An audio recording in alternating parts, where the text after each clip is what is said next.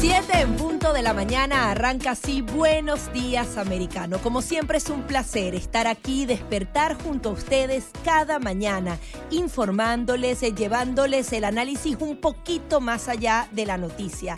Nelson Rubio y Gaby Peroso preparados para informarles de 7 a 9 de la mañana por aquí, por Americano Media y por supuesto a través de Radio Libre 790. Tenemos historias eh, de balloons, de inflación pegajosa que no se nos uh, quita de la piel de ni de nuestros en la producción bolsillos. manufacturera del país por Sí, sexto señor. mes y siguen subiendo esos precios y lo vamos a sentir en los precios al consumidor. Eso son a, lo- a la producción, a la manufactura, eso lo vamos a sentir nuevamente en nuestros bolsillos.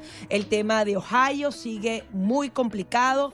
eh, y bueno, y todo este tema de cómo hay libros en las bibliotecas con todo tipo de imágenes sexuales explícitas a la orden de nuestros niños en las bibliotecas públicas de Florida. Y en las escuelas, que es lo peor. Así que nada, buenos días americano, buenos días Gaby Peroso nuevamente para ti y para toda nuestra gente que de costa a costa sintoniza Americano Media y Radio Libre. Pronto, pronto en todo el estado de Florida, ya a través de la radio aire para todos a nuestros amigos. Muy pronto tendrán el anuncio, el comienzo de las transmisiones a través de la división de Americano Media Radio, Americano Radio en todo el país. Igualmente en estaciones en todos los estados del país prácticamente. Y usted, por supuesto, va a estar bien informado escuchándonos en la radio, en su casa, en el carro. Así que gracias por la sintonía. Queremos que llamen, participen con nosotros a través del 786-590-1623, 786-590-1624. Gaby Peroso, hacías mención al tema de los globos chinos, la cuestión china. Sale información grave con relación a los vínculos del hermano del presidente durante su época como vicepresidente, el hermano de menor del presidente Biden. Negociaciones con el eh, gobierno de Arabia Saudita, 140 millones de dólares. Sí, por cierto, Arabia Saudita también le dio dinero a la bendita universidad, por si acaso, para que lo tengan ahí, además de, lo- de, lo- de las donaciones anónimas chinas. Claro, pero sale luego Mr. President en la conferencia de prensa y cuando el periodista le dice, presidente, por fin, ¿qué hay con los vínculos de su hijo? Porque estaba hablando de los globos chinos, ahora ya no, en cualquier momento te dije que los marcianos en cualquier momento aterrizan acá, nos saludan a nosotros y al presidente en la Casa Blanca también, ¿entiendes? O sea, hay que decirlo de Bueno, esa ya hay varios memes así. Sí, no, pero es que es demasiado. Vamos con las llamadas de la gente nuestra a través de la radio en vivo a esta hora. Está usted en el aire, buenos días. Buenos días, Nelson. Buenos días, señor, le escuchamos.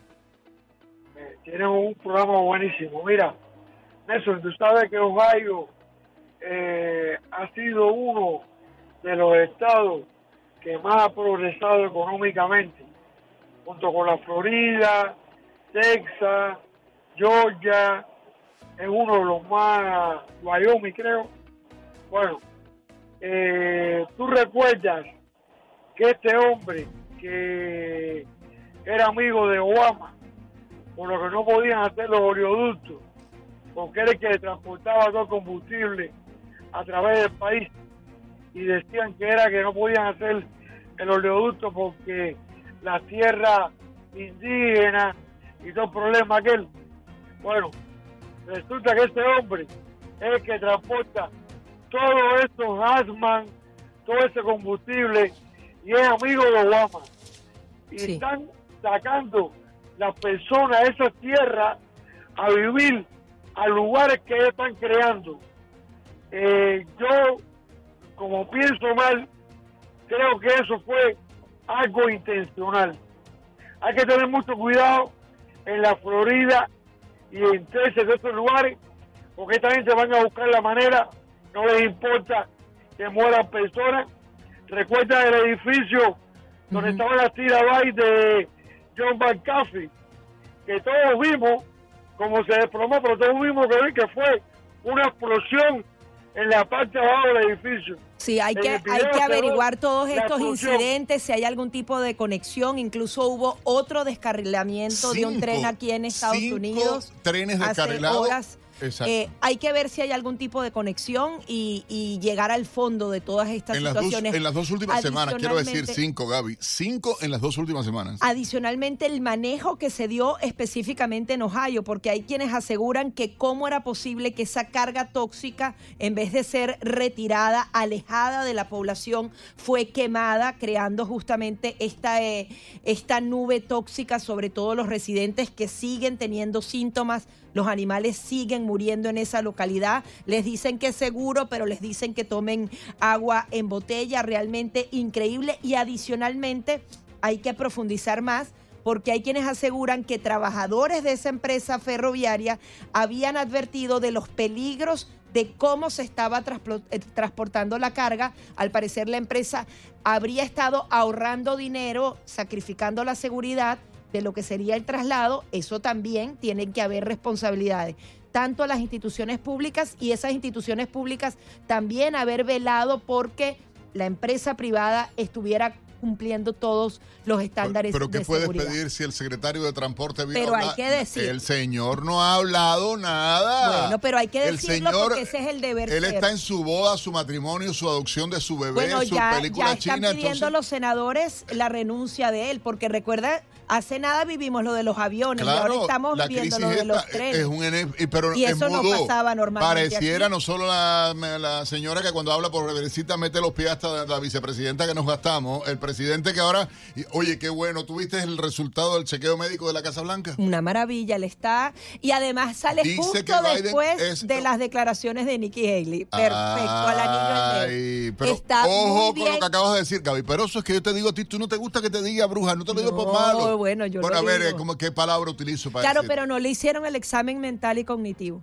El físico solo. O, ese, no, ese no nos lo pero, pero, perdón, entiendo. O sea, ¿qué, quieren que nos muestren los pan? Pero, perdón, de verdad, yo te digo, o sea, porque la actuación. Yo conozco personas. Mira este señor que nos acaba de llamar al aire, ochenta y pico de años, tú ves la energía, la inteligencia, la coherencia hablando. Pero es que este señor, eh, cuando habla, no puede y se da una enredada y se traba.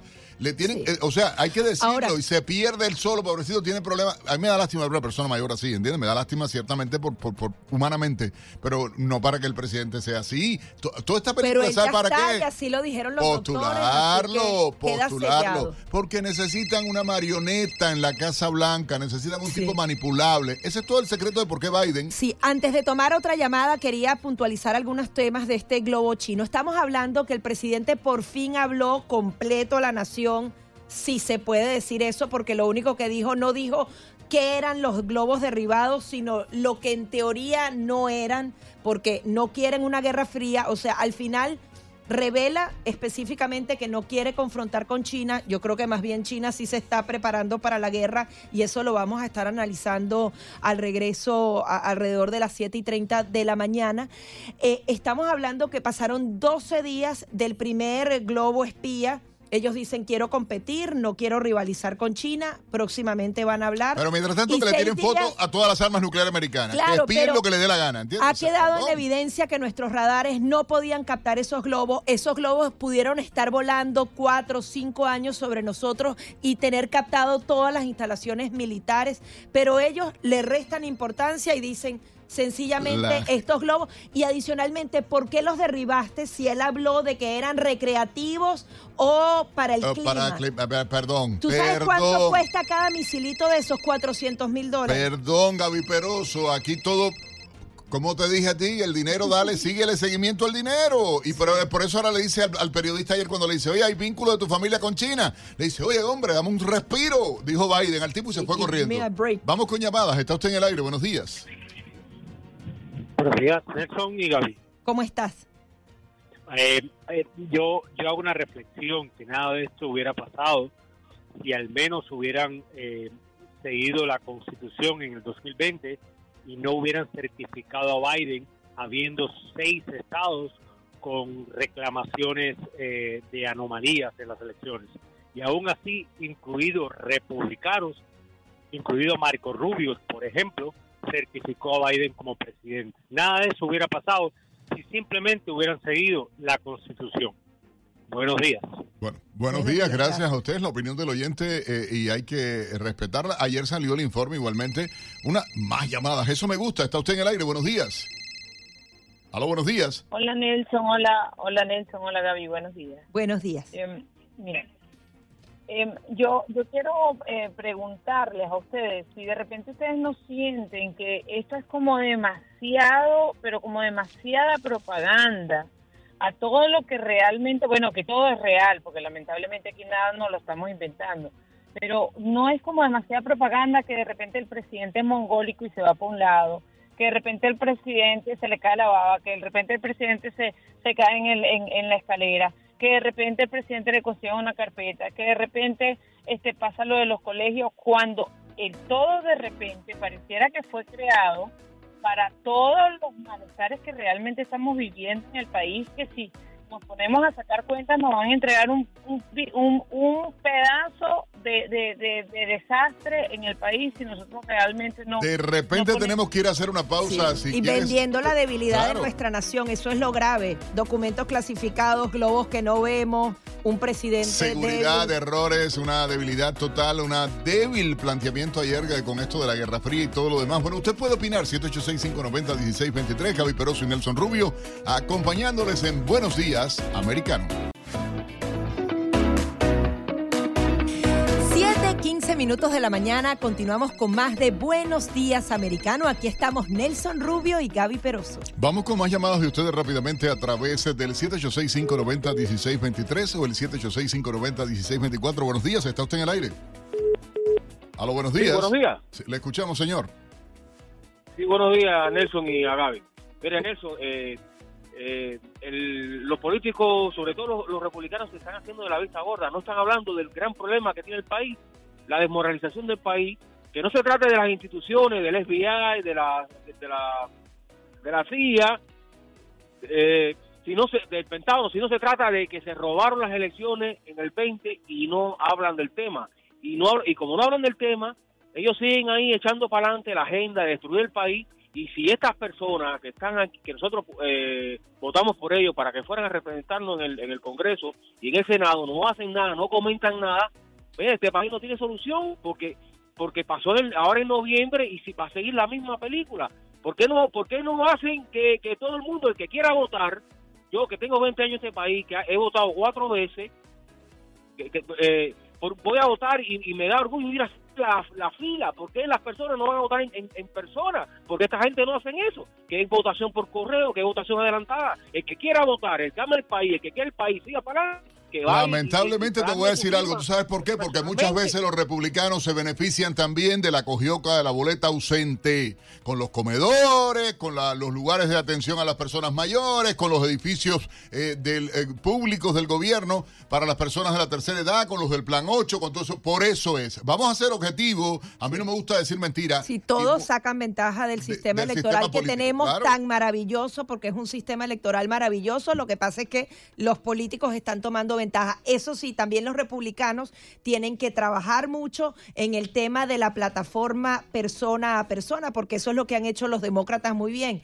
Trabajar ese tema de la boleta ausente, ponérselo fácil a las personas, prácticamente llevárselo a los hogares y si el sistema electoral permite ese tipo de situaciones, pues que todos los partidos puedan entonces facilitar el tema del voto más allá. Las demandas al final no llegaron a nada y mientras eso no pase, sencillamente el tema del fraude queda descartado en esta nación, pero hay que trabajar para el 2024, cualquiera sea el partido político, en fortalecer ese sistema electoral. Hay que hacerlo. Gaby Peroso ah, dicen que más rápido se coge o descubre a un mentiroso que a un cojo. El presidente no quiere hablar ya obtuvieron la grabación de uno de los aviones estadounidenses que derribó el globo chino.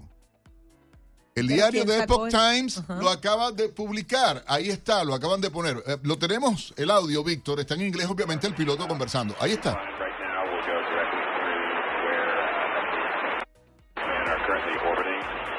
What I recommend is uh, we go back to the tanker for one top off and uh, we'll be back on station in approximately 20 Mike, and then we move the tankers to uh, this about 40 miles south of the shoot line, uh, with the shoot line set at 130 currently. Es la, la, conversación entre la torre de control de vuelos y el oficial, el piloto, el comandante de la, de la nave que iba y que, a derribar el globo. Y va saliendo toda la conversación. Son casi 25 minutos hasta el momento del derribo. Recuerden que se hizo un primer lanzamiento fallido que después además ponen, me dio mucha risa porque ponen el presidente Biden dirigió personalmente y, falló. y falló el avión. Yo me da risa de verdad porque son hasta tontos en la política comunicacional que están utilizando porque lo que hacen es desacreditar. Es como decía la, la señora ahorita que llamó, que decía, bueno, de repente pasa esto. Bueno, esa conversación íntegra está publicada ya. The Epoch Times la acaba de sacar porque está la, la, la transcripción, pero está el audio real de la conversación entre la torre de control y el piloto que derribó el globo chino. Y, aquí la pregunta es por qué fueron derribados estos otros tres globos. Es decir, en menos de 15 días en la historia de Estados Unidos no se habían derribado ningún tipo de globos. Y hicieron cuatro derribos con misiles en, en el aire, con, con equipamiento militar. ¿Por qué los otros tres, si no eran espías, por qué fueron derribados? Yo creo que aquí hay. Pero además que parecía un cilindro, que parecía un hexágono, que parecía, o sea, todo. Son 7, 20 minutos en la mañana. Vamos rápidamente a hacer un resumen de algunas de las principales informaciones ah, llegadas a la redacción de Americano Noticias en las últimas horas. El senador demócrata por Pensilvania, John Fetterman, eh, quien sufrió un infarto de cerebro en eh, mayo pasado, fue hospitalizado para recibir tratamiento por depresión clínica. Esto lo informó el jefe de su personal. El senador eh, concurrió al Centro Médico Militar Walter Reed para recibir tratamiento, pues si bien John ha experimentado depresión esporádicamente en su vida, solo se tornó grave en las semanas recientes. La semana pasada, Fetterman, de 53 años de edad, había sido internado en el hospital de la Universidad Georgetown después de sufrir mareos durante una conferencia de legisladores demócratas. En otra información, un tren que contenía un vagón de materiales peligrosos descarriló en el municipio de Van Buren, en las afueras de Detroit, Michigan, y obligó a las autoridades federales a activar mecanismos para proteger a la población local. Un reporte de la cadena Fox News en Detroit dijo que no hubo heridos, pero confirmó que seis vagones se salieron del carril, entre ellos uno que transportaba materiales peligrosos. El descarrilamiento se produce menos de dos semanas después de que un tren que transportaba productos químicos tóxicos descarrilara en East Palestine, Ohio. La causa del descarrilamiento no estaba clara de inmediato. Los precios de los alimentos en Estados Unidos registraron un alza del 11.3% en enero pasado comparado con enero de 2022. Según el reporte de enero del índice de precios al consumidor, el avance de los precios en los alimentos estuvo liderado por el huevo, cuyo costo se disparó 70.1% en comparación en los últimos 12 meses. De acuerdo con el informe de inflación de la Oficina de Estadísticas Laborales, las familias en Estados Unidos pagaron precios 0.4% más altos en enero en comparación con los de diciembre pasado. En otra información de carácter económico igualmente, el índice general de la actividad manufacturera en Estados Unidos cayó a 24.13 puntos porcentuales frente a las 8.9 unidades del mes anterior, según la encuesta mensual de la filial de la Reserva Federal en Filadelfia. La actividad en la industria manufacturera confirmó la contracción en diciembre cuando descendió por segundo mes consecutivo para ubicarse en su nivel más bajo desde mayo del año 2020. Varias empresas debieron reducir su ritmo de producción, haciendo que el índice de la Federación Profesional ISM se ubique en 48.4% frente al 49% del mes anterior. Cualquier marca de este índice que mide la actividad del sector manufacturero por debajo del 50% indica una caída considerable de la actividad. El médico de la Casa Blanca, Kevin O'Connell, dijo que el presidente Joe Biden goza de buena salud y es apto para seguir ejerciendo sus labores. En su informe, O'Connell dijo que Biden es un hombre de 80 años, saludable, vigoroso y apto para ejercer con éxito las tareas de la presidencia, incluidas la de jefe ejecutivo, jefe de Estado y comandante en jefe. Durante su visita al centro médico Walter Reed, los médicos hicieron al presidente exámenes físicos, neurológicos, dentales de la vista, además de pruebas gastrointestinales. El Congreso de Florida estudiará una propuesta del gobernador Ron DeSantis que prohíbe en universidades y escuelas del sistema público de ese estado el uso de TikTok. El gobernador indicó que su propuesta responde a los esfuerzos para combatir la influencia maligna de China mediante la eliminación de plataformas nefastas como TikTok de cualquier actividad respaldada por el Estado. La legislación incluye además mecanismos para prohibir a los empleados públicos coordinarse con las grandes empresas tecnológicas para censurar información y detener la supuesta censura en redes sociales respecto a ideas conservadoras. Soldados mexicanos incautaron más de medio millón de pastillas de fentanilo en lo que el ejército describió como la mayor el mayor laboratorio de drogas sintéticas encontrado hasta la fecha. El ejército señaló que el laboratorio al aire libre fue encontrado en Culiacán, en el estado de Sinaloa, estado del cartel del de los narcotraficantes del mismo nombre. Las autoridades también reportaron haber confiscado 128 kilos de fentanilo en polvo y unos 100 kilos de lo que parecen ser metanfetaminas. El periódico mexicano El Economista denunció a través de un artículo que el gobierno de México, presidido por el izquierdista Andrés Manuel López Obrador, compró al régimen de Cuba medicamentos con registros falsos. Según la información, al país azteca entraron fármacos de diferentes grupos terapéuticos, varias quimioterapias, opioides como la morfina, antibióticos antiinflamatorios, analgésicos, antihipertensivos, oftalmológicos e incluso pastillas de emergencia, las cuales escasean en la isla. El economista precisó que los medicamentos fueron aprobados vía rápida por el Compendio Nacional de Insumo de la Salud del pasado mes de diciembre a petición del Instituto de Salud para el Bienestar.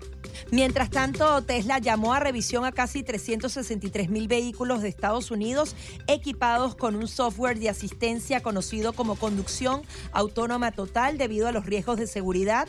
Es un sistema que navega por las carreteras, pero requiere que un conductor humano esté preparado para tomar el control en cualquier momento. Esas son algunas de las informaciones llegadas a nuestra redacción en Americano Noticias acá en Buenos Días, Americano. Al regreso vamos a estar hablando justamente de los riesgos que tenemos como potencia mundial con China y más adelante este tema de los libros encontrados eh, en Florida dirigidos a nuestros niños de 10 años de edad con alto contenido sexual. Ya venimos.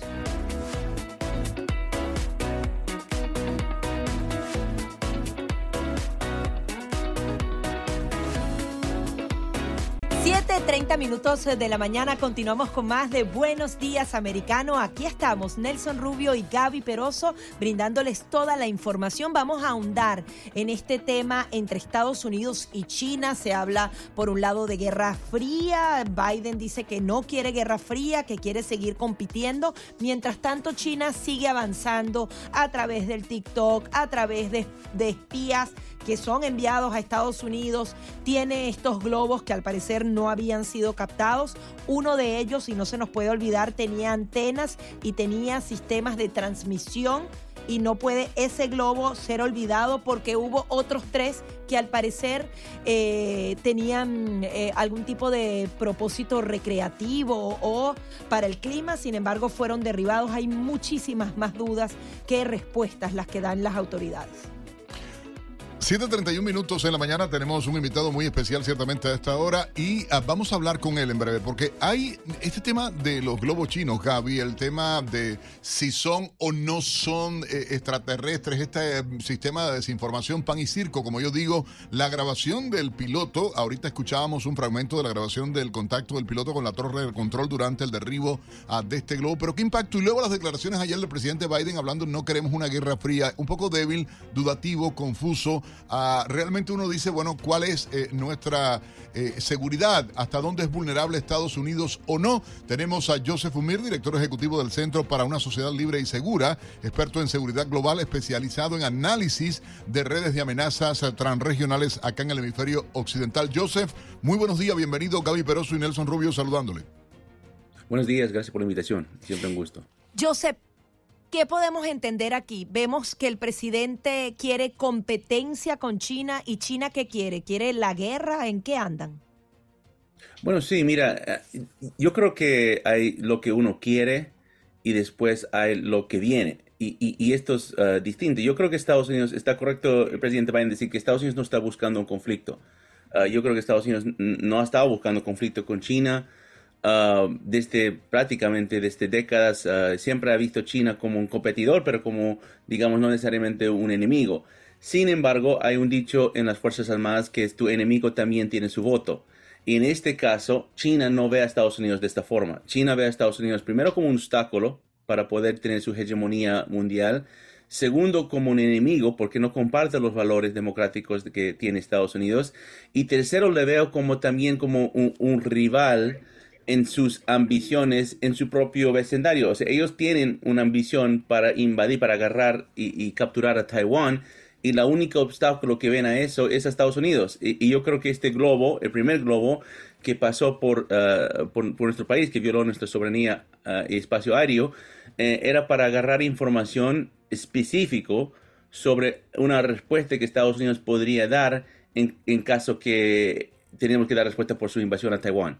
Ahora, Joseph, a mí me preocupa muchísimo porque el secretario de Defensa dice, bueno, que se hicieron algunos ajustes en los radares y que ellos no estaban captando objetos de baja velocidad como este globo. ¿Es posible que en los últimos años hayan estado espiándonos y que tengan prácticamente toda la radiografía de la seguridad militar de Estados Unidos? ¿Cuán vulnerables nos hace este tipo de incidentes que no estuvimos notando durante meses e incluso años? Sí, eh, se, entrecortó, no sé si escuché todo porque creo que he cruzado un poco con la producción, pero bueno, um, lo que creo que entendí es que vulnerable estamos eh, de este espacio aéreo. sí, porque, sí, porque el secretario de Defensa eh, reconoció que los radares de Estados Unidos no estaban preparados para detectar a estos aparatos que estuvieran volando a baja velocidad. Es decir, muchos globos pudieron estar sobre nuestras cabezas, sobre las instalaciones militares de Estados Unidos. ¿Cuán vulnerables nos hace que nos hayan espiado durante tanto tiempo y si realmente nos estuvieron espiando, no? Sí, es una pregunta interesante porque, mira, el sistema aéreo que Estados Unidos tiene, que es manejado por una agencia de defensa que se llama NORAD, es mayormente, eh, está construido mayormente para detectar misiles, aviones eh, y a cualquier tipo de ataque que podría venir por un armamento convencional. Ah, claro, también pueden vigilar uh, espionaje y hacen contraespionaje, pero no creo que están tan atentos, y esto siempre se ha visto con el tema de los aviones no tripulados, los drones, porque eso también vuelan a una altitud a veces muy bajo, eh, ¿qué pueden hacer con otros objetos que no son necesariamente misiles y aviones o, algún tipo de satélite en espacio que, entraría a su espacio aéreo de otro gobierno? O sea, que, que venga de, digamos, un, grupo académico, todo nunca ha sido tanto la preocupación. Y lo que vemos ahora, y esto creo que es un punto que, se, nos escapó con todo este tema del globo, porque um, lo interesante más que todo para mí era la reacción que tomó el gobierno de Estados Unidos en derribar este globo. Era como un debate de una semana más o menos, si lo hacen, no lo hacen, dónde lo hacen. Y eso, ¿qué es lo que los chinos van a sacar de esto? Van a sacar que Estados Unidos no responde rápido a este tipo de incursión. E, entonces hay escenarios, digamos, donde ellos pueden mandar, por decir, mil globos a, a entrar a Estados Unidos. Y Estados Unidos, ¿cómo va a saber? cuál de esos globos podían presentar una amenaza, más allá de espionaje, que podía tener algún tipo de, de, de, payload, lo que se dice en inglés, eh, que pudiera atacar, y cuáles serían globos que no hacen nada, simplemente son para monitorear, capturar imágenes y todo, y no, no estaríamos derrumbando todos esos globos. Eso lo que sí creo que sí mostró una vulnerabilidad de que la reacción de Estados Unidos frente a este tipo de violación porque si fuera un misil o un avión, creo que es mucho más claro, hay, protocolos mucho más eh, en, lugar para derivar ese tipo de amenaza. Pero estas ah, parece que Estados Unidos no, estaba muy preparado en eso y, puede ser, ah, como bien dijiste, una vulnerabilidad. Uh, Joseph, hay algo que llama eh, enormemente la atención y en opinión de muchos expertos, eh, el presidente Biden ayer en su intervención lanzó una advertencia débil y lo atribuyen a que está enredado en una relación bipolar con China. Hay muchas preguntas que surgen uh, de la propia pregunta que le hicieron sobre su posición frente a Xi Jinping uh, por los negocios uh, de su hijo Hunter Biden, la investigación que hay en el Congreso. ¿Esto muestra debilidad desde el gobierno americano? Reiterando la pregunta que hacía Gaby, ¿hasta dónde puede impactar esto, más allá de la política, en la seguridad realmente del país? No, sí, sí muestra debilidad. Ah, mira, la, el mensaje del presidente era muy confuso. Ah, no aclaró casi nada. Ah, porque siguen insistiendo que lo que pasó, no, no el globo, siguen insistiendo que los otros objetos no identificados que no son una amenaza, eh, siguen significando que no son una amenaza, pero lo derrumbamos usando un F-22, usando misiles que son muy costosos. O sea, si no son una amenaza, ¿para qué mandas un avión de guerra para derrumbarlos? Bueno, entonces dicen que es una abundancia de caución. Y después dicen que no, no sabemos exactamente lo que son, pero sabemos que no son una amenaza. Y esos argumentos no cuadran, no, no son muy coherentes y creo que el público así lo, lo entendió. Ah, lo que eh, eh, eh, a mí me muestra es de que el presidente Biden está preocupado ante la opinión que China va a tener con Estados Unidos y debería ser al revés. China debería estar preocupada ahorita a la reacción que Estados Unidos va a tener sobre una violación de nuestro espacio aéreo que nunca ha pasado en la historia de este país. Esto, este globo espía chino que pasó a principios de febrero es sin precedente y, merece una, una, respuesta fuerte, contundente y, proporcional. Y creo que el gobierno del presidente Biden no ha hecho esto hasta el momento. Ah, la pregunta es por qué. Y, y de cierta forma hay un pensamiento en el gobierno de Estados Unidos que no queremos conflicto con China y, no solo con China, es con Irán, es con Rusia. Entonces, si no queremos un conflicto, entonces debemos acomodarnos a las ambiciones o a los uh, voluntad que ellos tienen. Pero esa es una ruta muy peligrosa porque el tirano, que puede ser Xi Jinping de China, Vladimir Putin de Rusia o los ayatollahs de Irán, nunca se cansan de estrechar o, o, buscar más terreno de conquistar. Entonces yo creo que a cierto punto Estados Unidos tiene que mandar un mensaje muy fuerte a China y el gobierno de Biden todavía no lo ha hecho. Ahora, Joseph, eh, ¿hay alguna diferencia entre lo que se dice puertas afuera, la política diplomática que puede establecer el Ejecutivo como tal, versus los cuerpos de inteligencia, la información que manejan? Porque eh, yo creo que Estados Unidos tiene que siempre desconfiar de China, porque, por ejemplo, mientras está todo este tema de los globos, Irán y China están estrechando lazos en medio de esas tensiones. Irán coloca unos barcos en Brasil, sigue con la relación con Venezuela Venezuela, hay grupos terroristas que podrían estarse agrupando dentro de Estados Unidos para lesionarnos a nosotros. Vemos a China aprendiendo de las lecciones en eh, el conflicto entre Ucrania y Rusia. ¿Realmente Estados Unidos es tan ingenuo o puertas adentro si hay maneras de blindarnos como nación? No, Gaby, estás correcta. Hay varias diferencias entre lo que se puede comunicar públicamente en una rueda de prensa y lo que la comunidad de inteligencia está discutiendo. Um, y, también hay diferencias entre la comunidad de inteligencia, lo que ellos pueden estar discutiendo, y la comunidad de defensa también, y lo que se está discutiendo en la Casa Blanca. Ahí no siempre, es, también de acuerdo en, la misma página. Uh, pero a lo que tú estás diciendo, yo creo que eh, sí, yo creo que el gobierno de Estados Unidos tiene opciones. Eh, es más, yo sé que ellos eh, saben que hay un conflicto con China que puede venir. siempre se estaba calculando que esto podía pasar después de 2025, pero nunca se sabe que esa línea de tiempo se puede acelerar. O sea, y, yo para mí, si, si soy China, y yo más o menos sé que Estados Unidos se está preparando para un conflicto contigo, yo creo que yo aceleraría este, esta línea de tiempo porque tu ventaja en un conflicto con Estados Unidos es agarrar a Estados Unidos por sorpresa. Joseph, ah, te invito a que te quedes con nosotros para seguir analizando este tema y también el tema de la frontera, el tema migratorio y de las drogas que están entrando al país. Seguimos conversando en la próxima parte con Joseph Umire. 7:45 minutos en la mañana. Buenos días, americano. Y por supuesto, seguimos eh, con nuestro invitado especial a esta hora, Joseph Umir, director ejecutivo del Centro para una Sociedad Libre y Segura, experto en seguridad global, especializado en el análisis de redes de amenazas transregionales acá en el hemisferio occidental. Una pregunta que habíamos lanzado desde el principio es, ¿Estados Unidos actualmente vulnerable desde el sur? La crisis migratoria, el éxodo, la polarización política hacia la izquierda en el continente, la llegada de gobiernos de izquierda, el recibir a un Lula da Silva con a, tono de héroe, de confidencialidad, de complicidad política, ideológica, algo que llama la atención. Y una encuesta ah, reciente de Gallup que da a conocer que un 40% de los estadounidenses quieren menos inmigración en el país, mientras que solo un 28% muestra su eh, satisfacción respecto a las políticas migratorias, cayendo, cayendo perdón, a su nivel más bajo en una década. Joseph, ¿esto qué representa? ¿Qué peligro hay real? Bueno, para conectar un poco con lo que estamos hablando en el primer segmento, el cambio de gobiernos en América Latina a gobiernos que no solamente son de izquierda, pero son hasta gobiernos que eran criminal en el pasado. A mi Lula de Silva no se puede eh, olvidar que fue condenado y sentenciado y estaba en una cárcel por el caso de corrupción más grande del mundo, más grande del mundo. Y la única razón que salió era por una, cosa técnica, una, no, no era porque la evidencia no mostraba que él estaba eh, culpable por esos crímenes. Pero conectando eso con lo que estábamos hablando anterior, eh, y creo que Gaby lo mencionó, porque justo cuando estaba pasando estos globos eh, por espacio aéreo de Estados Unidos, pasó otro globo, que casi nadie habló, este otro globo que pasó por por lo menos tres países, sino cuatro países de Latinoamérica, violando el espacio aéreo, la soberanía de esos países, y, los latinoamericanos siempre reclaman la soberanía, pero cuando esos globos pasaron, ninguno hizo un reclamo contra China, porque pasó por Costa Rica, Colombia, Venezuela y posiblemente Brasil.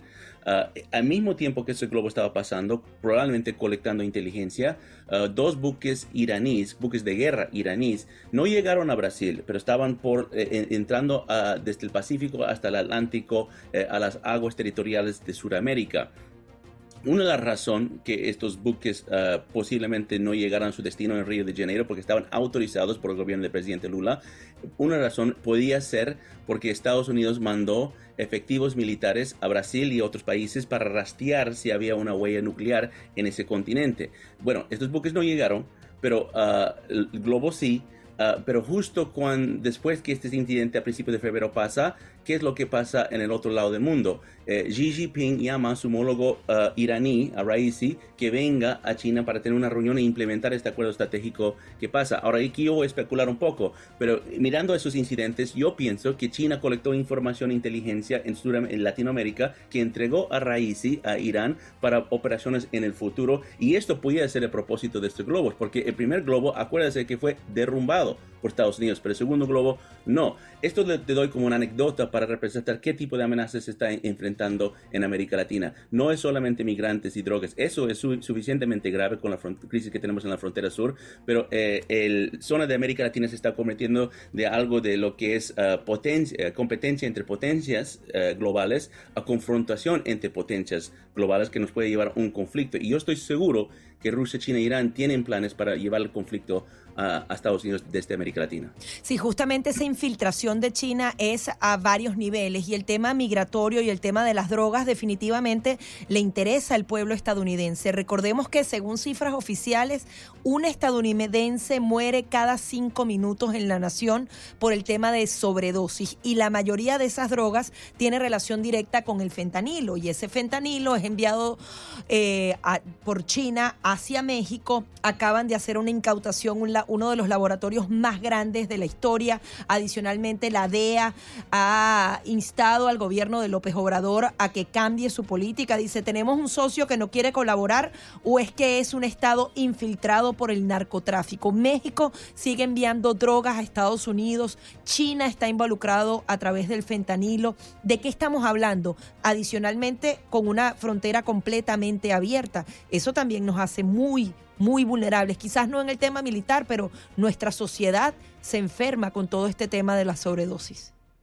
No, y claro, y Gaby es, es parte de lo mismo. Mira, e, en, 1999, dos coroneles del ejército chino, del PLA, uh, publicaron un libro prácticamente diciendo esta es la estrategia del Partido Comunista de China. Se llama guerra irrestricta, que es prácticamente guerra simétrica, que se puede explicar este libro en, en un solo frase, que es todo vale todo vale. Y eh, eh, en este eh, estilo de guerra, drogas, migrantes, terrorismo, todo es válido, no solamente los objetivos o las capacidades militares. Entonces yo creo que la fentanila, la migración masiva, hasta las redes sociales, TikTok, son todo parte de una estrategia para debilitar a Estados Unidos antes que vienen los ataques más militares. Ah, te doy un ejemplo de TikTok porque yo creo que hay un tema muy bipartidario. El gobierno de Biden, tanto como el gobierno, el, ex gobierno del presidente Trump, eh, eh, están tomando medidas para poder ah, bloquear o, o de cierta forma restringir a TikTok. Porque TikTok, el algoritmo de TikTok es tan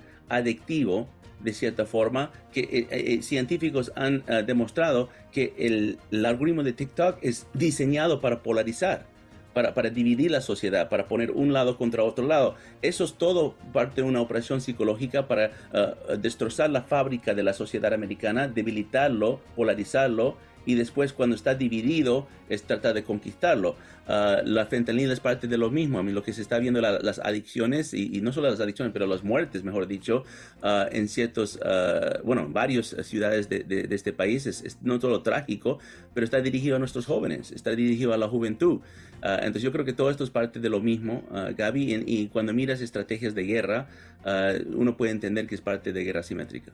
Joseph, hay algo que, que ciertamente hace ver débil a Estados Unidos de cara al mundo exterior. La, los propios enemigos tradicionales de Estados Unidos, viendo todo este tipo de debilidades, los errores que se han cometido, el fracaso que representó la salida de Estados Unidos de Afganistán, a la propia guerra de Ucrania con todo su, todo su claroscuro. Ahora sale una encuesta donde la mayoría de los estadounidenses eh, que estaban apoyando en el pasado mes de mayo del 2022 a eh, casi un 60% la ayuda que se le da a Ucrania y todo esto, hoy está rechazándolo la mayoría de los norteamericanos eh, eh, en un 58%.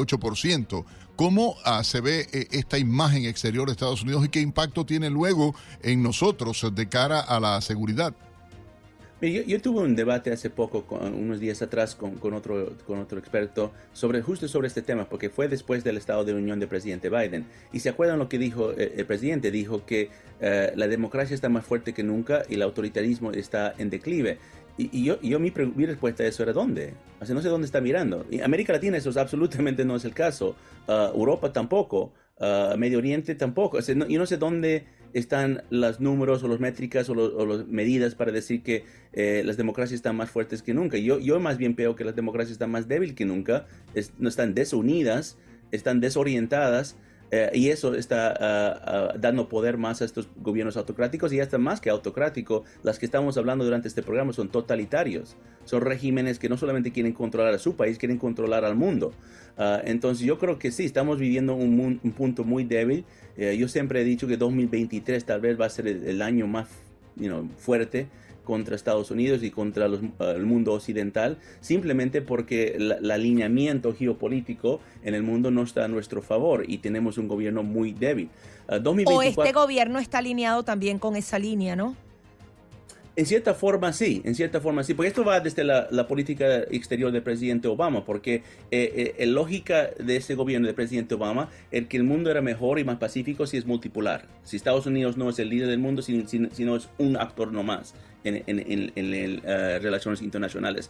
Pero lo que vemos es cuando das espacio a ese otro tipo de gobiernos, ellos no se quedan contentos con ese espacio, quieren dominar todo. Y eso es Irán, Rusia, China. O sea, eso lleva, ese pensamiento lleva a la invasión a Ucrania, o lleva a lo que Irán está haciendo, construyendo conflictos, uh, guerras civiles prácticamente en cuatro países del Medio Oriente. Entonces yo pienso que uh, necesitamos drásticamente cambiar esa órbita. en América Latina mismo, si Estados Unidos siempre es tímido para promover nuestros intereses. Dice que no queremos ofender a los latinos, pero los latinoamericanos buscan liderazgo de Estados Unidos. Ellos quieren liderazgo. Hay una contradicción, es una relación te odio mi amor, una cosa increíble, pero que debilita la imagen de Estados Unidos y el poder real de Estados Unidos. Joseph, gracias por esta participación suya a esta hora acá en Buenos Días Americanos. Vamos a una breve pausa, regresamos ya con la segunda hora de transmisiones de este programa. Gaby Peroso y Nelson Rubio, dándole como siempre a toda la comunidad hispana en Estados Unidos, Buenos Días Americanos.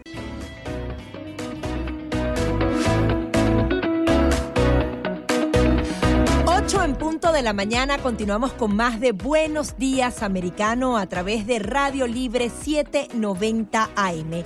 Quiero que estén muy atentos porque queremos recibir sus llamadas porque este tema de lo que está ocurriendo en Florida es muy grave. Justamente libros de texto con información sexual explícita para niños de 10 años o más y queremos que usted participe, usted se entere, incluso nos dé sus testimonios porque quizás ha podido oír lo que dicen sus niños, cómo han recibido estos libros en sus manos y eso ocurre aquí en Florida y se hace público porque hay un gobernador que está montado en el tema. Pero ¿qué estará pasando en los demás estados del país? No, y queremos la opinión de ustedes 786-590-1623, 786-590-1624, el ataque de la prensa izquierdista. De hecho, The Washington Post ha hecho un editorial atacando al estado de Florida, mintiendo deliberadamente mintiendo y atacando, como si hubiera censura, comparando con los fascistas, con los extremistas.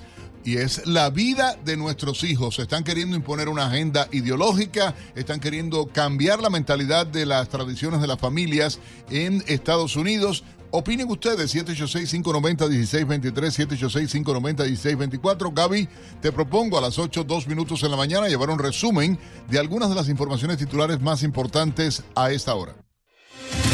Los CDC dieron a conocer que el 10% de los estudiantes de Estados Unidos intentó suicidarse durante el 2021.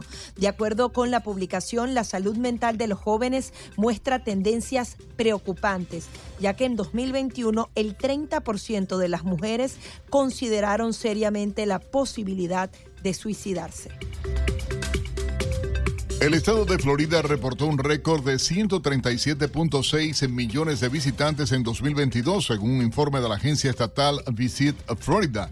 En total, Florida tuvo alrededor de 7.02 millones de visitantes extranjeros en el 2022, un 73% más que en el 2021, cuando aún persistía el COVID-19, pero un 28% por debajo de los 9.801 millones que visitó el estado en el 2019. El incremento fue impulsado por los turistas nacionales que representaron el 93% del turismo estatal. TikTok lleva al Congreso de Estados Unidos su lucha contra el veto de la app. El consejero delegado de TikTok, Xu Si Xu, llevó su defensa de la aplicación ante el Congreso de Estados Unidos, donde intentó convencer a distintos legisladores de que no presenta una amenaza para la seguridad nacional. El Ejecutivo dijo que hay más de 100 millones de voces y que sería una verdadera lástima que los usuarios alrededor del mundo no puedan escucharlas más. La Dirección Administrativa del Congreso estadounidense ha vetado ya la descarga y el uso de TikTok en los dispositivos móviles gubernamentales. Y a finales de enero, dos legisladores republicanos presentaron un proyecto de ley que busca prohibir la aplicación en dispositivos del país.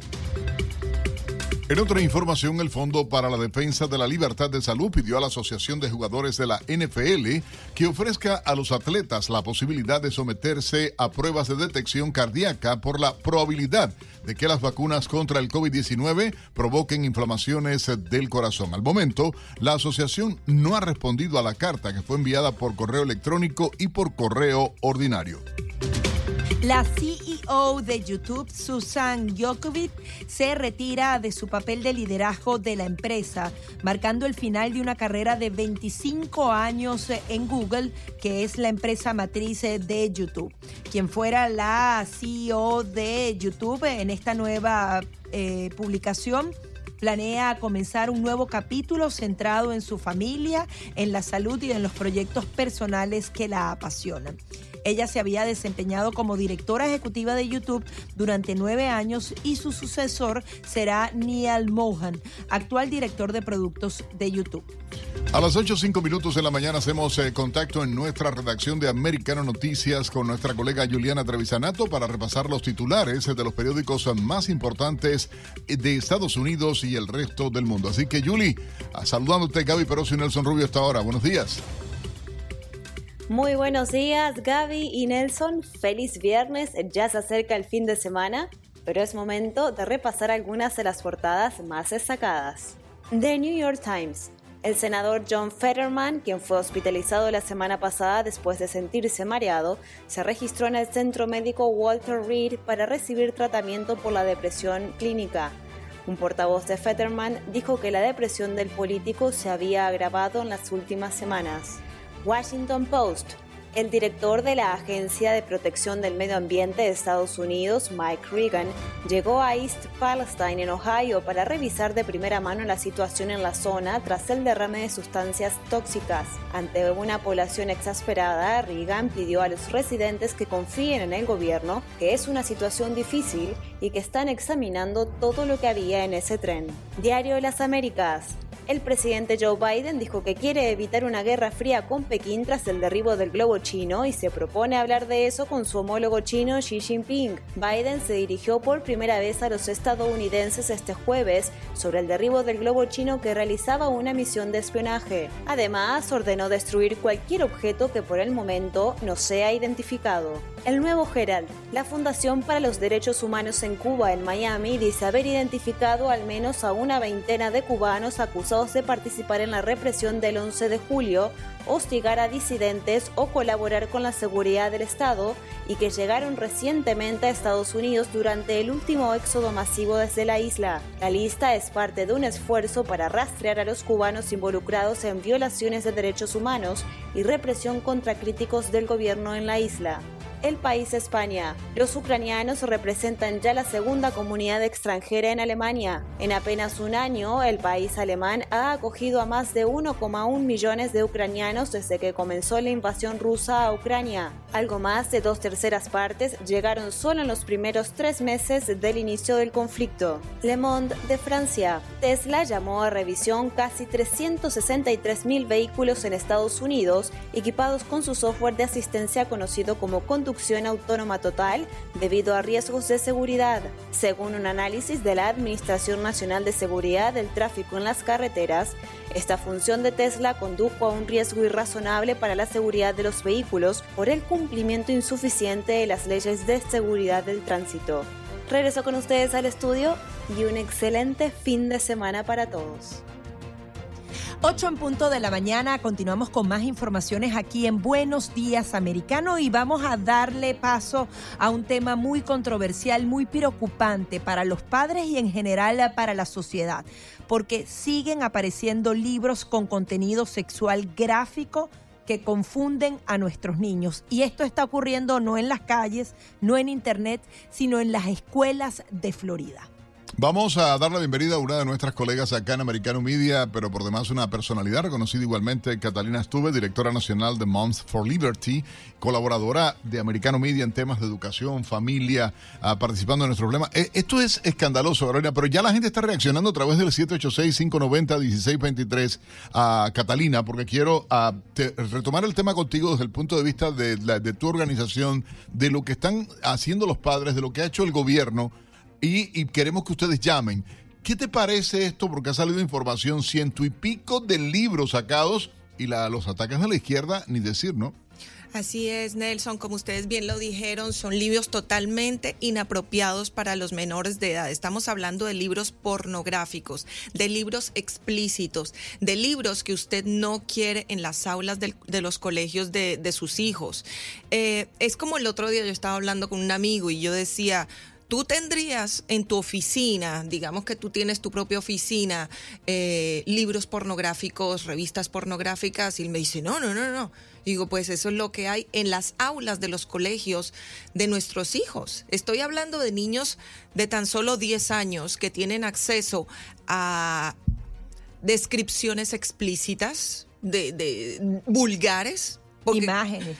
imágenes eh, vergonzosas para mí, eh, imágenes que yo creo que una mente muy retorcida las hizo, porque no, no le veo ninguna otra explicación, porque eso no son ni siquiera posiciones normales o, con personas es casi el Kama Sutra, que para los adultos resulta normal tener como referente, pero imagínate para un niño de 10 años, Gaby, yo lo veíamos ahorita, digo, es aberrante, porque además están estableciendo un estereotipo ah, de relación igual Ah, que vamos a hablar de ese tema también, porque luego dicen y acusan y ven, pero tú decías, parecía, o sea, en esto de la integración de la, de la raza y las palabras de Biden ayer también diciendo que había ah, racismo sistémico, en el libro pareciera que todas las parejas son de blancos negros, negros blancos, todas las parejas de lesbianas, las parejas de gay, las parejas incluso heterosexuales que aparecen graficadas, yo digo, espera, que están vendiendo? ¿De qué me están hablando? Hay de todo en el reino de este mundo, pero vamos a hablar de ese tema, eh, eh, Catalina, contigo también, por supuesto. Sí, yo quería, por ejemplo, dejar el tema de cómo se pone la salud reproductiva de los seres humanos,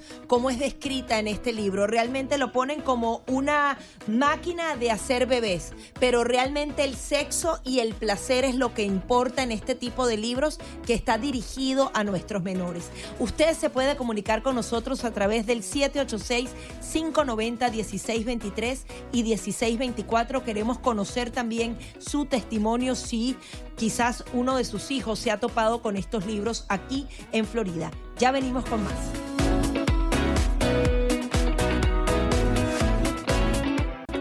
15 minutos de la mañana, continuamos con más de Buenos Días eh, Americano, aquí analizando con Catelina Estuve, directora nacional de Month for Liberty, colaboradora de Americano Media, todo este tema de los libros de texto. Para seguir profundizando en el contenido de estos libros, para que la gente tenga una idea de qué podrían estar recibiendo nuestros niños y luego ahondar en lo que está pasando en las escuelas, de cómo se dan órdenes y contraórdenes. Yo quería leer parte o traducir parte de lo que decía uno de los libros porque a mí me impactó muchísimo. Aquí no se trata de la comunidad LGBT sencillamente, sino la manera en la que dibujan el acto sexual. Eh, descartan o, o, rechazan el tema reproductivo porque justamente lo identifican en que, bueno, que inevitablemente la vagina y el pene, así lo ponen, deben estar juntos para convertirse en una máquina de hacer bebés allí lo dejan, pero luego colocan la intimidad sexual textualmente como una poderosa herramienta para eh, justamente hacerte sentir bien. Esto se lo están diciendo un niño de 10 años, de 12 años. Para tú sentirte bien tienes que utilizar la intimidad sexual y adicionalmente para establecer esos lazos que quieres con el otro, bien sea una noche, así mismo lo describen, o para una relación un poco más duradera.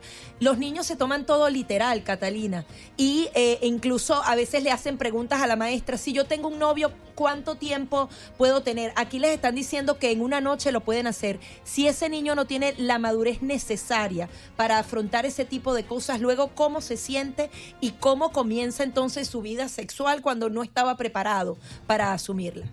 Bueno, imagínate que este niño simplemente por el lado del colegio va a recibir una información totalmente descarada, totalmente opuesta a lo que ha recibido desde que nació de, su familia, de los valores y las tradiciones. Y por otro lado, pues la familia nunca va a estar de acuerdo con que a su hijo le estén enseñando posiciones aberrantes o, que te, pueda tener, normalizar, que pueda tener relaciones con entre hombres, entre mujeres, tríos, cuatríos o, todo lo que explícitamente dice este libro, porque en este libro hasta están hablando de incesto, hasta están hablando de, pedofilia, de violaciones.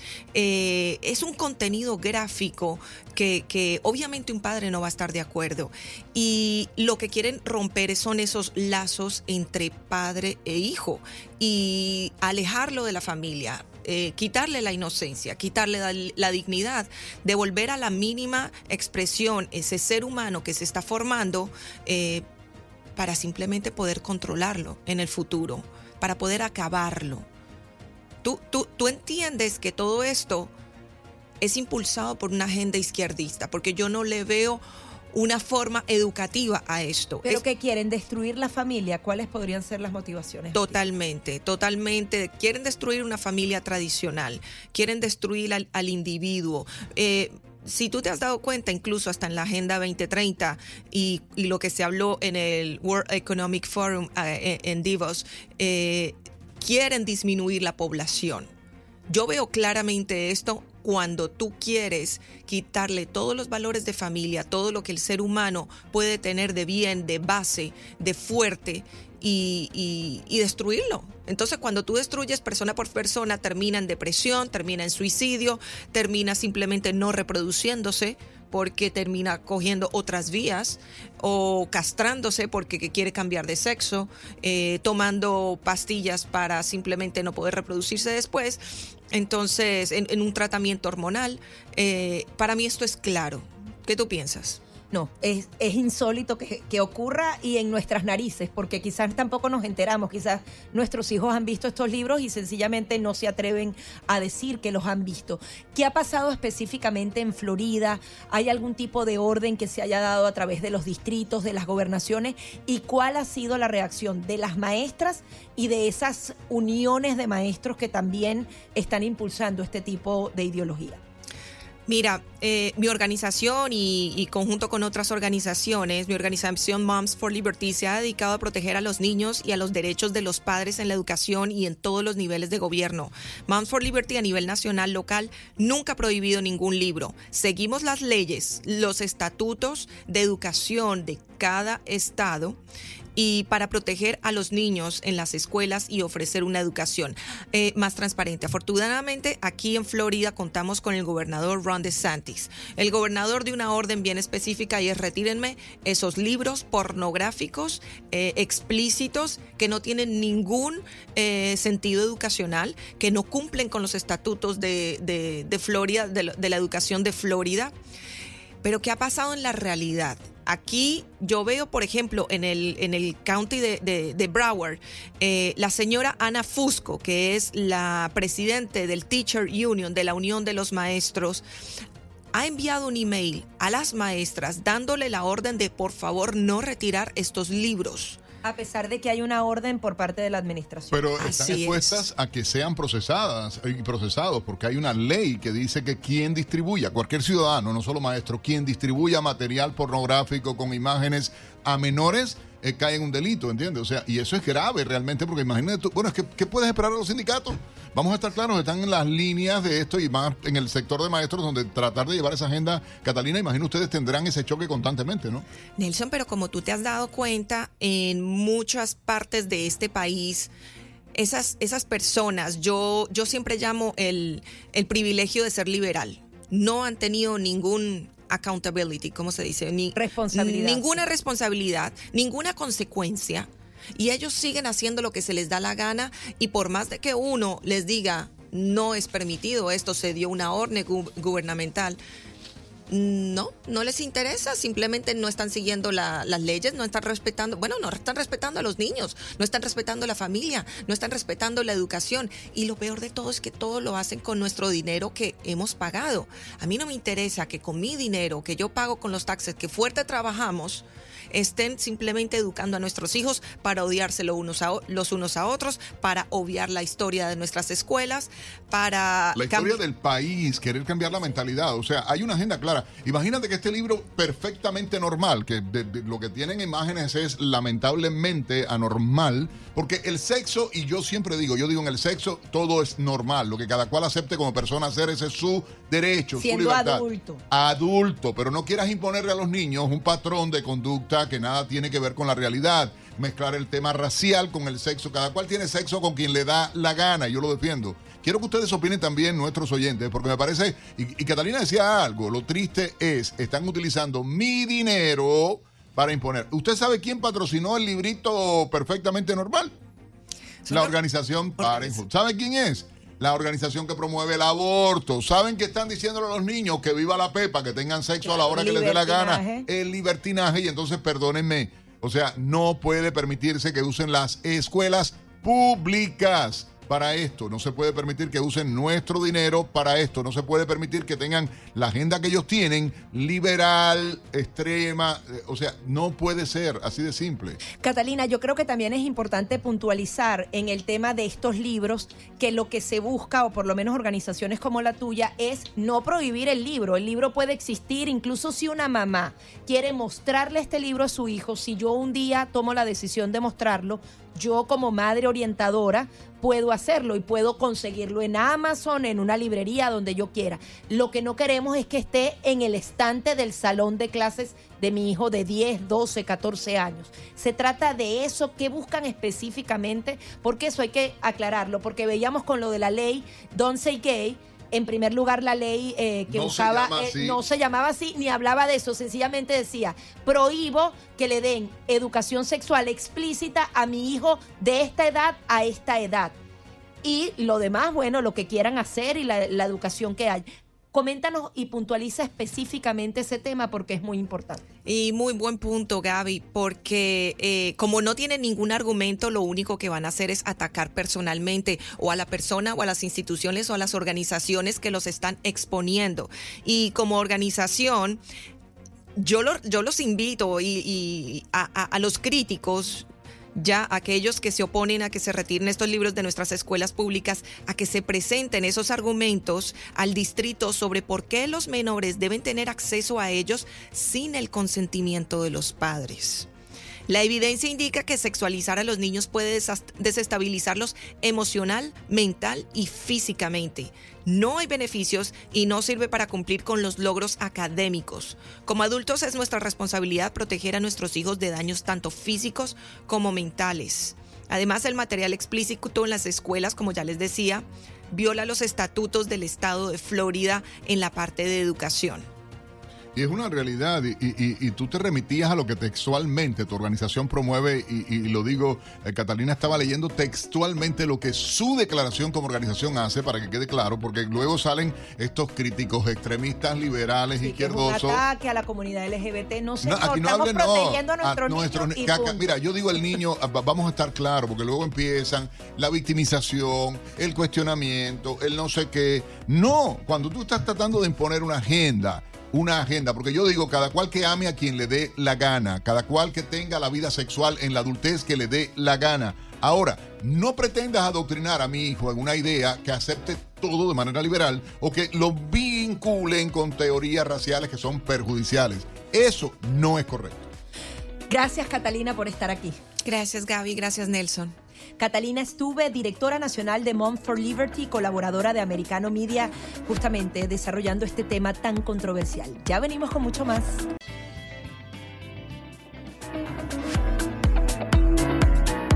8.30 minutos de la mañana continuamos con más de Buenos Días Americano. Y cuando algo es bueno, uno lo tiene que repetir, así sea en la misma semana.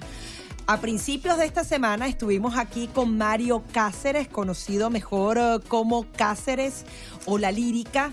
Él, él es compositor, autor, productor, cantante venezolano. ¿Qué pasó? De manejar Uber a convertirse en uno de los hombres que ha hecho los grandes hits del momento. Sus eh, reproducciones pasan 10 billones en los streaming de las distintas plataformas digitales porque ha compuesto temas como Felices los Cuatro de Maluma, Mayores de Becky G, entre otros.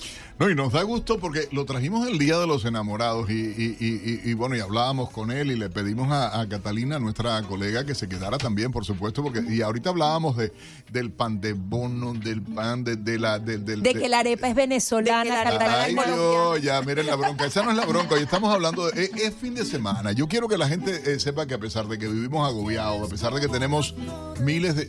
Miren cómo está sonando, ¿eh? Ya casi, ya casi. No, no, es que está saliendo. Suba, suba, suba, director. Que suba, director. Lo tenemos en vivo, a ver. Yo quiero un besito por aquí, otro rico por allá. Mami, no me hagas sufrir, no me pongas a esperar. Un besito por aquí, otro rico por allá. Oh, por aquí, por allá. En Buenos Días, Americano Cáceres, y está en vivo acá, que eso suena espectacular porque además nos da la posibilidad de tenerlo Loco, ¿cómo tú esto de, porque obviamente cuando uno emigra tiene esta situación de, meterse a se te sale el venezolano cuando te juntas con los maracuchos. Sí, pero es que hay que, es que, hay que hacerlo. Ah, bueno, fueron muchos años viviendo, 16 años, además, eh, eh, bueno, casado con una venezolana, todo el mundo lo sabe, la madre de mi hija, y, esto del Maracaibo es pegajoso, hay que decirlo, es pegajoso, pero sobre todo en la música, uno dice, es increíble el hecho de, poder ver lo que tú haces. Esto del Uber, yo quiero esa historia contarla de nuevo, porque la gente que tal vez no te escuchó el día 14 de febrero, tú contabas que ibas en tu carro, músico de siempre, sin embargo acá eh, cuando llegaste a Estados Unidos de Venezuela, tuviste que hacer Uber como mucha gente. De todo un poco, en verdad no, no tenía claro sabía que era música desde, siempre lo que quería hacer, pero no sabía por dónde eran los tiros, ¿no? Y tocó como cualquier persona que, deja su confort y su comodidad, tocó echarle pichón a la vida, pues lo que tocara. Y descubrí el Uber, que fue una gran herramienta porque me permitía eh, parar cuando se daba alguna oportunidad para ir a escribir o hacer algún contacto con alguien. Y cuando me ¿Compusiste alguna vez algo en tu propio carro a partir de las conversaciones que tenías con la gente? Siempre, eso es todo el tiempo, en el carro, en el baño, donde sea, donde me den un chancecito. Es que te contaba, es como, como mensajes que, llegan, pues. A veces en forma de melodía, a veces en forma de, palabras. Eso se llama inspiración. Sí, muchas muchas veces viene con la melodía y, la, la letra al mismo tiempo, ahí es sorprendente. una vez me pasó que escribí en, Maracaibo, tenemos una, una patrona, la Virgen de Chiquinquirá. La chinita. La chinita. Y me pasó estando aquí en Estados Unidos que eh, luego de cantar un día, volver a casa en, el día de la chinita, me llegó un mensaje de texto de una señora por, por Instagram, DM, y me dice, mira hijo, Dios te bendice mucho y tal, y eres muy grande y vas a ser, pero la Virgen está brava contigo. sin conocerte la señora. Sí, sin conocerme. Y me dice, porque ella hace tiempo que te encomendó que le hicieras una canción. Y yo hice cuenta y en Maracaibo una vez un señor me dijo, mira, que, ¿por qué no le hace una canción a la Virgen? Ella ¿Y la hiciste? No, mira esta vaina tan loca. Eh, yo me acuesto ese día, le muestro a mi esposa el mensaje, y ella me dice, oh, wow. Y al otro día cuando me levanto, en el baño me estoy cepillando y empiezo a cantar en mi mente una canción y no sabía qué era. Y yo, y de pronto cuando escucho, dice algo referente a la Virgen y, y, sigo cantando, y sigo cantando, voy, busco el 4 y era una canción y salió... Pero era la canción tuya. Dice, Un pedacito dice...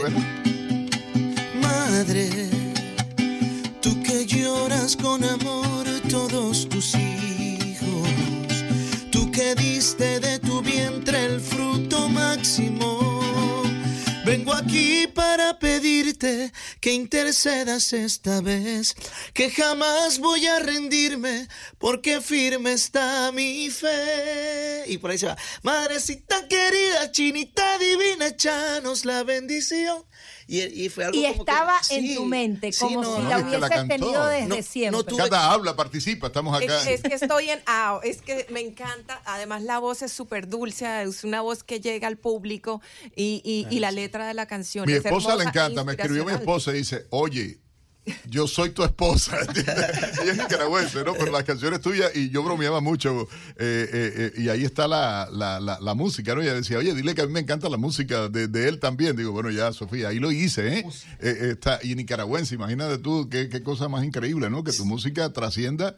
Sí, no, es, es maravilloso. Esa es de las cosas que más me tiene fascinado. Siempre soñé con eso, pues, con hacer canciones que conectaran. ¿Cuán maracucho, cuán venezolano? O sea, porque el venezolano es una categoría, es una... Es el, o eres de los que dice que la, República Independiente del Zulia. No, dime que no, por favor. No, de que sí, de que sí, porque aquí hay, hay maracuchos que están Sin duda hay algo especial ahí. O sea, toda Venezuela es increíble, pero algo pasa en Maracaibo que no se puede explicar, pues. Que la ciencia aún no entiende. Como el relámpago del Catatumbo. Son, una gente superior. ¿Sabes eso, no? Que, que en Maracaibo. Fíjate la justificación científica, que, que, En Maracaibo ocurre un fenómeno natural que es el relámpago del Catatumbo. Claro. Que es eh, y es impresionante. La, ¿eh? causa de la mayor regeneración de la capa de ozono es a raíz de ese fenómeno.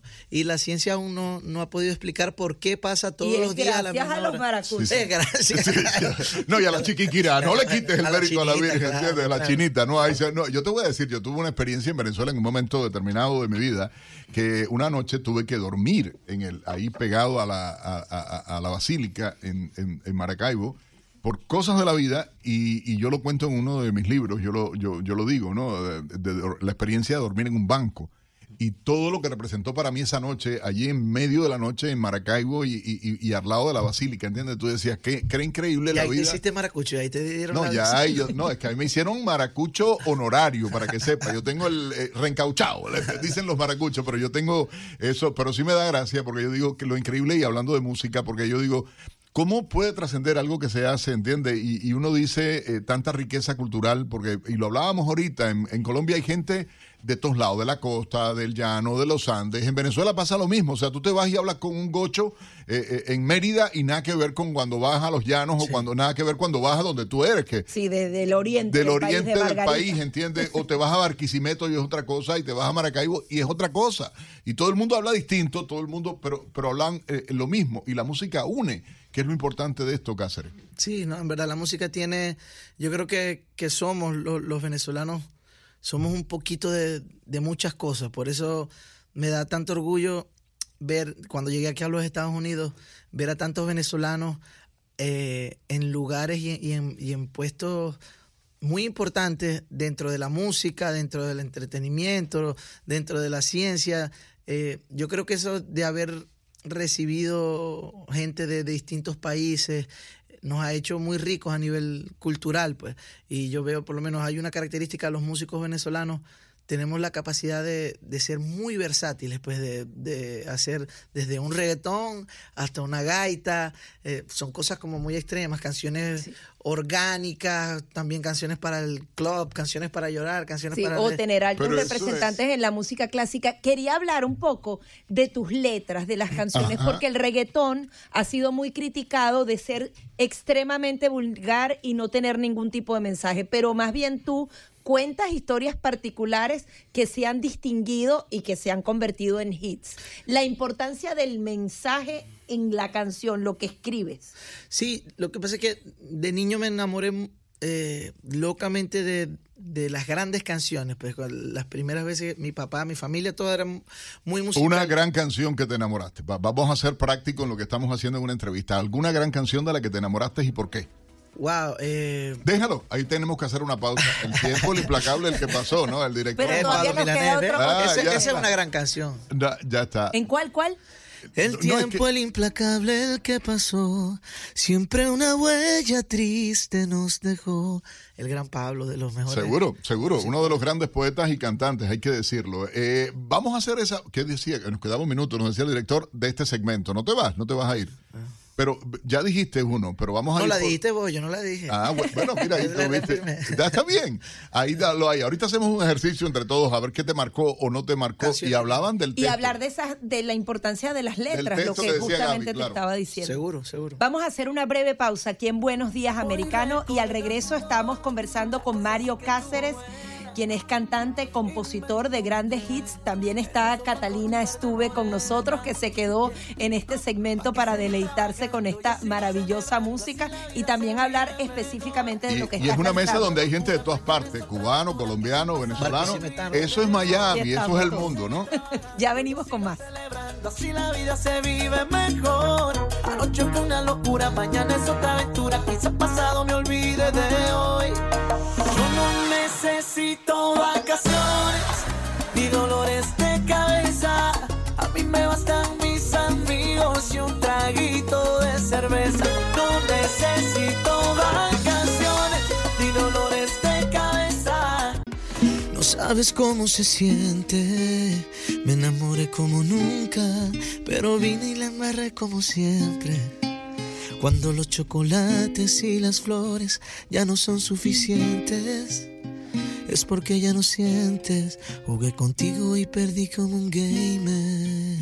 Sí, ya sé, nunca lo vas a entender. Si fuiste mía y no te supe querer, quisiera que lo hiciéramos por última vez. Ya sé, soy un pendejo, lo sé. Por eso no me perdones. Que soy un gamer y te vuelvo a perder. Oh, oh, Uy, uy, uy. Ese es parte del Ligaditos Hits. Pero que dice que es jugador. Ahí muestra tu, y la psicología masculina, porque lo que no Yo creo que todos aire- los hombres, ¿viste? Tenemos. Ah, no, estábamos no. hablando de las mujeres y los hombres. Yo creo que es una naturaleza del hombre ser como. Si vamos al, al- al plano salvaje como cazador, pues ir a la conquista. Pero es que esa es la definición. Oh, el hombre so- es, en la relación el hombre es animal. Sí, el yo- comportamiento nuestro eh, siempre va a lo animal. La mujer es más espiritual. Sin embargo, tu canción demuestra que no somos unos cobardes y siempre ganan las mujeres. Es Yo, verdad, perdóname, yo soy eso no tiene discusión. un Eso es perdedor eno- si quieren eterno. alegar algo, ok. A la mujer soy un no- perdedor eterno. No pretendemos discutir nada. La- no, ¿para qué estás loco? No te metas en ese lío, hermano, ¿entiendes? No Tan te- calladita, me- Eh, ay. Aplauso para ella. Es Eso muy bueno que se vayan matando solitos, ¿verdad? Mira. Se van matando solitos. Tocaron el argumento perfecto y simplemente eh, ellos se enamoran con el oído. ¿no? Tú- tú- yo imagino tu esposa por la noche, yo nada más me- tocándole la guitarra, yo imaginaba su esposa por la noche así, con la luz de la luna, y tú endulzándole el oído. Mentira, Eso era- eso esto fue al principio. Ya- Ya, ahora ya lo odia. 15 años de seguro. casa, ya me dice, ¿Ves? cállate, Ya ya, no, pero ¿ves? ¿cuándo vas a hacer Ya no. ¿Te das cuenta? Pero, pero mira, tú dijiste, yo tenía un colega que en paz descanse, un gran tipo, un gran hombre, pero era un enamorado de la vida, Ulises Calzado. Y Ulises decía, el que no logre entender que la mujer es un oído, y tú lo dijiste, perdió. Sí. La mujer es un oído. Usted hable lindo, vaya con detalles, eh, téngale pasión. Yo odio la Y guerra. los hombres son la- vista, ¿verdad? No, tampoco. Mira, el No, hombre- uno entra por los No para no, no, Roberto, no, no. Roberto Carlos hizo una canción que decía cóncavo y convexo. La vida es eso, es dar y recibir. Sí, la pero te están hablando recibe. sí pero te está diciendo es más vemos Muchacho, entra- ¿qué estoy pero- haciendo para no, dale. No. No entendiste la señal. Porque a Eres malo jugando ahí, pelota. Ahí empieza, ahí empieza la discordia. Ahí empieza la discordia. ¿no? Aceptemos todo, sí, es verdad. Es Ya, verdad, ah, ya exacto, está. como aceptamos Claro, claro, nosotros, Ya ¿verdad? está, ya está. Oye, esto de las canciones, porque ciertamente yo digo, me parece absurdo, me perdonan ustedes, yo soy viejo, tal vez chapado a la antigua, como dice la canción, y, y- y valga Roberto Carlos, que es de lo de la generación esa que marcaba con artistas, eh, pero se ha depravado tanto las letras, Gaby lo decía de manera genial, y yo creo que, que es una realidad. Yo, Bad Bunny, por más que trato de. eh, El tipo comercialmente es un genio, ¿entiendes? Y la gente que tiene detrás el equipo de mercadeo que tiene, perfecto. Pero las letras, Dios te sabe, María, ¿entiendes? Porque de verdad, yo digo, es cosa de loco. Se ha perdido, la poesía se perdió. El- es tan bueno y tan rico poder decir las cosas como tú las dices, mi hermano. Mi respeto para ti, porque eres un genio, eres un poeta, y hay que decirlo de ese modo. Pero, contra. Perdón, ¿qué tú piensas de esas letras chabacanas? El tornillo, la tuerca, la patana, la no sé qué, o sea, No, cuando te van a hablar, es cada quien loco. hace lo que, lo que puede con, con lo que tiene, ¿no? Yo admiro de la movida urbana, eh, recuerdo, porque como siempre he sido un apasionado de, de la música, pues, y de todo lo que engloba, recuerdo que hubo un momento que la música se fue a pique cuando lo de la piratería y parecía que la industria musical iba, no sé, en picada y aparecieron los artistas urbanos y comenzaron a adaptarse a, la- a la- a las nuevas herramientas, al YouTube, a la tecnología, a las plataformas digitales y levantaron, hoy por hoy la música eh, genera más ingresos que nunca en, Pero es en- en su facilismo, perdón, pero es facilismo porque esto de la- no- nada tiene que ver la creatividad y la calidad del texto y, y a veces yo creo que se facilista eh, eh, eh, porque- o, o- o falta ingenio, falta cultura. No, lo que te estoy diciendo es que cada quien hace lo que puede con lo que tiene. Entonces, Pero entonces lo que tienen ellos es pura vulgaridad o qué? a lo mejor eso es, eh, eso es ¿Esa lo es la vida de ellos? Probablemente, no sé. No, O es lo no- que quiere la te- sociedad, qué porque ese también políticamente es un correcto. tema, ¿no? Yo lo voy a decir, son brutos. ¿entiendes? Bueno, Yo no digo, tanto. eso es lo que Mira, tienen que ofrecer. no, pero la que- sociedad Oye, también está coge la demandando corneta, eso. Sí, eso es tira lo que que demanda la sociedad. Dios. ¿Qué es La, eso? la sociedad está demandando eso y es parte entonces de cómo ha- ha- hay Yo- ese declive. Yo te voy a decir algo. Yo creo que ellos, o sea, todos somos un- como una consecuencia de la sociedad como tal. Y ellos, sí sentía yo que un momento en que había demasiado tabú. Sobre todo con lo del sexo, cuando es la cosa más natural, más hermosa, más divina del, del mundo, ¿no? Y había un tabú como tonto, como que, ah, no, no, no se puede hablar, como mi siempre. Pero pues, no es Lo lo siempre que yo es que ahora colocan a la mujer sí. como un objeto absoluto. Sí, pero creo que eso hacía falta. Y yo no era el que le, yo no era el que lo iba a hacer, porque no es mi, no, No no es es, lo que estilo, me- no es mi estilo, pero hacía falta como romper con eso. Yo sí creo que ya se depravaron, o sea, ya se le fue la mano. nosotras somos- Pero muy ya maracucho, ahora- depravado, ¿entiendes? Oye, mira, hay una frase. Nosotros antes de tú llegar estábamos al aire y teníamos a Catalina Estuve justamente hablando del tema de la degeneración de valores y de cómo se ha tratado de imponer a los jóvenes una cultura que nada tiene que ver con las tradiciones o nada tiene que ver con el amor real o nada tiene que ver con una relación normal, abro cierro. Y no es que antes había canciones de amor y que sugerían sexo Sí, también, que sugerían claro. igualitico. Lo que pasa es que se ha caído en mientras más bruta tú tengas a la gente, Mira, cuando- mientras más perversa sea la gente, Más más, fácil control. controlarla. Cuando Claro. dice Juan Luis, Y es quisiera que ser los, un los pez. estándares de moralidad bajaron. Eh, eh, entonces ahora tú no puedes ver un show de, de una cantante urbana, vamos a decirlo, si no es revolcando las nalgas, si no es con unos mini vestidos de baño. Yo puedo decir otra cosa. Es verdad. Eh, eh, antes nos chocaban los, los shows de Madonna, pero ahora eso es como que normal. Sí, la es un juego de niños. Tú hablabas de la canción de Juan Luis Guerra. Sí, que siempre es una descripción del Sí, sexo completo. ¿no? Exacto, pero de manera muy poética. Cántala, cántala. Quisiera ser un pez para tocar mi nariz en tu pecera y hacer burbujas de amor por donde quiera. ¿De qué está hablando ahí, no? Si, si vamos Una a- descripción Sí. ¡De los no pececitos! Sí.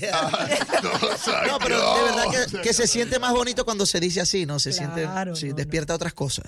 Yo, yo te digo que, mira, ciertamente, y, y estamos hablando con Cáceres, mi gente. Mario Cáceres, maracucho, venezolano, un gran compositor. Y yo digo, eh, eh, como cubano, y ahorita había hablado de, de esto, yo digo que, que, que Miami, el mercado musical en Estados Unidos se abrió mucho. La llegada de los cubanos en el 59, hay estrellas que antes, en los 50 eh, latinos, que tuvieron mucho éxito acá en Estados Unidos y obviamente entraron a Hollywood, entraron a todo eso. Pero hay una realidad. Eh, eh, hoy el- los latinos nos estamos imponiendo, somos la minoría mayoritaria. Por eso nace Americano Media también, porque hay una necesidad de comunicación, de decir, de hablar, de tener influencia en los americanos, eh, porque yo soy americano, tú eres americana, tú eres americano, tú eres americano ahorita, lo que te falta para ser ahorita ciudadano, casi nada. Ah, entonces tú dices, pero tienes un estilo de vida, una mentalidad que es americana pero no tiene que decir que seamos ni vulgares. El latino no es vulgar, el latino no es eh, chabacano, el latino es cultura de familia, el latino es, es fea. Ahorita cantábamos y cantaste una canción dedicada a la Virgen. O sea, te habla la esencia nuestra cuál es. Y ese tiene que ser el mensaje. Pero estamos hablando de ti, hermano mío. Estamos hablando de ti, que eres un geniecillo, que eres un tipo excelente compositor, a que sentimos orgullo, ¿entiendes? Porque yo digo, me da orgullo, y Gaby lo decía como venezolano, pero ahora cuenta y canta algo nuevo que traigas a la mesa, porque es bueno también. Hoy es viernes, es que la gente lo recuerde. Bueno, esa canción que les canté se llama Gamer. Está en, el, en mi primer EP como, como artista. El EP se llama Ligaito Hits. ¿Dónde lo pueden conseguir? En todas las plataformas, en YouTube, en Spotify, Apple Music. Son cinco canciones y es de todo un poquito. Esta es una, originalmente es una salsa, la van a encontrar en una salsa. Me acompaña a capela, que para mí de los mejores raperos hoy por hoy de, de Latinoamérica, venezolano. También los muchachos de San Luis, que hacen música preciosa, me acompañan en esta canción. Es, es una salsa con... trap, Arranca, que nos ha dicho el director que nos Ah, queda un minuto. Que a a loco, muchacho. Ya. No.